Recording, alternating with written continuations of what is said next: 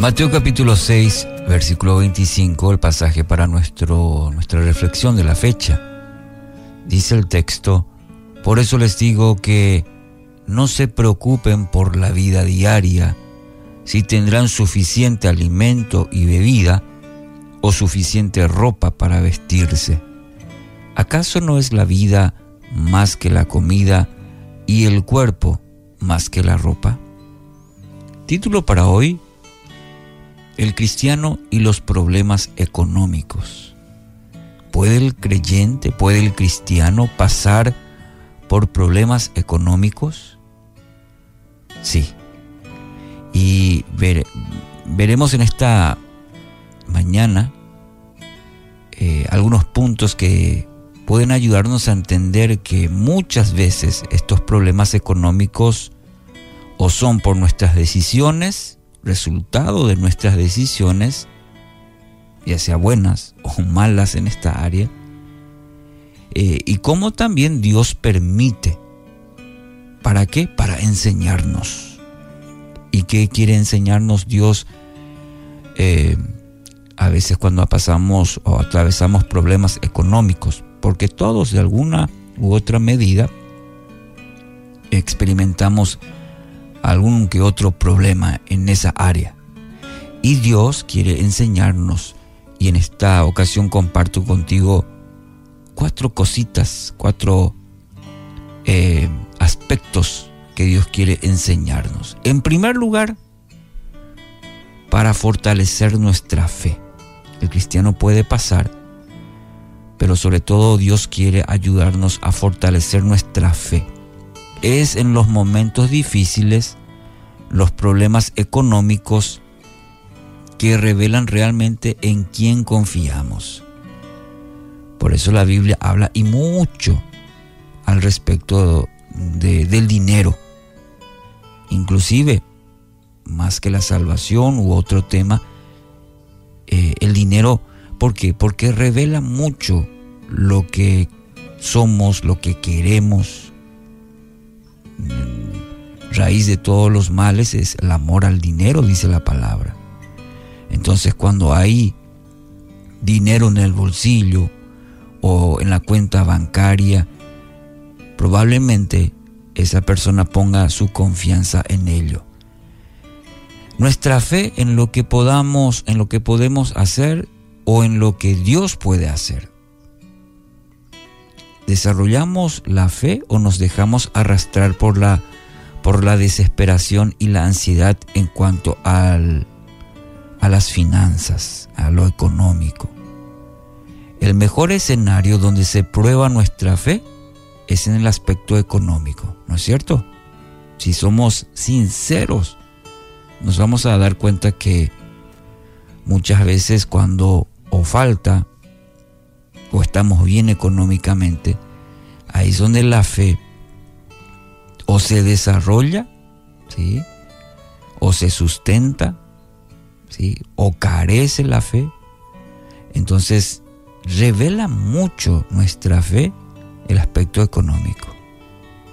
Billy Graham dijo una vez, si una persona adquiere la actitud correcta sobre el dinero, esto le ayudará a enderezar casi todas las áreas de su vida. Qué gran verdad. Qué gran verdad. Entonces, muchas veces eh, pasamos por momentos económicos difíciles, primero porque Dios permite para fortalecer nuestra fe. Segundo, para enseñarnos sabiduría. Tener dominio del área financiera requiere de práctica, requiere de ejercicio, requiere de madurez. Y muchas veces vamos a equivocarnos. Y no está mal equivocarnos.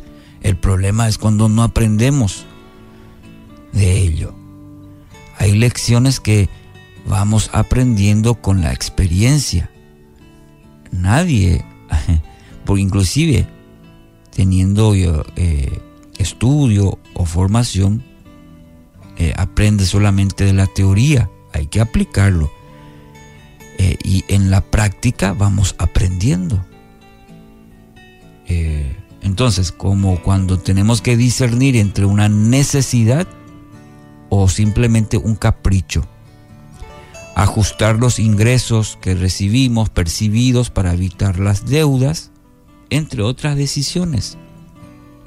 Muchas veces la crisis financiera es un buen escenario para corregir eh, comportamientos, aprender a realizar presupuestos, por ejemplo, y también priorizar la voluntad de Dios en nuestras vidas.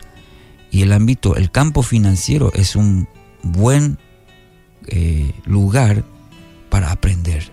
Entonces Dios permite muchas veces para que podamos adquirir sabiduría. En tercer lugar, Dios puede permitir para enseñarnos que el dinero no debe gobernarnos. Y esto la Biblia habla y mucho. Existe pues una sensación de seguridad, de comodidad cuando los ingresos nos permiten cierta holgura financiera, ¿verdad? Cuando uno tiene eso, hasta casi se cree dueño del mundo. Entonces eh, se vuelve amo el dinero.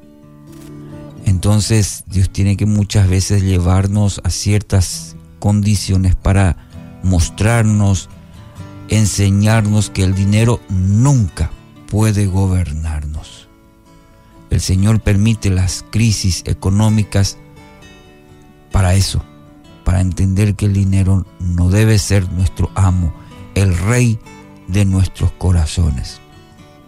Y cuántas veces, seguramente nuestra experiencia de vida, hemos pasado por situaciones como esta. ¿Para qué? Para darnos cuenta de cuenta, como dice una frase, el dinero va y viene, pero queda la experiencia, queda la fe eh, y el aprender de ello.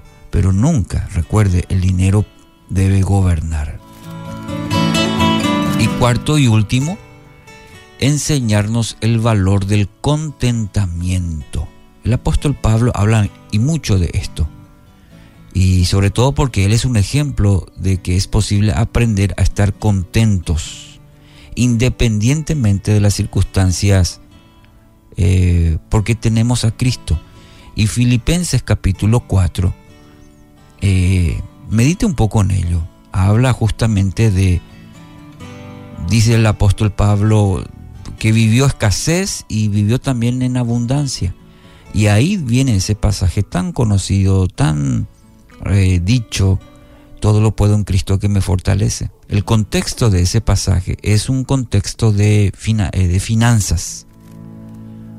Y el apóstol Pablo está hablando de que sé vivir en, en abundancia o en escasez, el, problema económico y, y, el valor del contentamiento. Y por eso puede decir todo lo puedo en Cristo que me fortalece.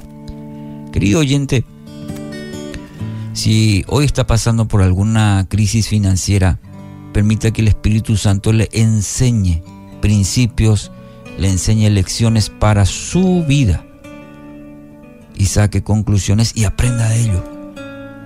Es la mejor decisión que hoy puede tomar.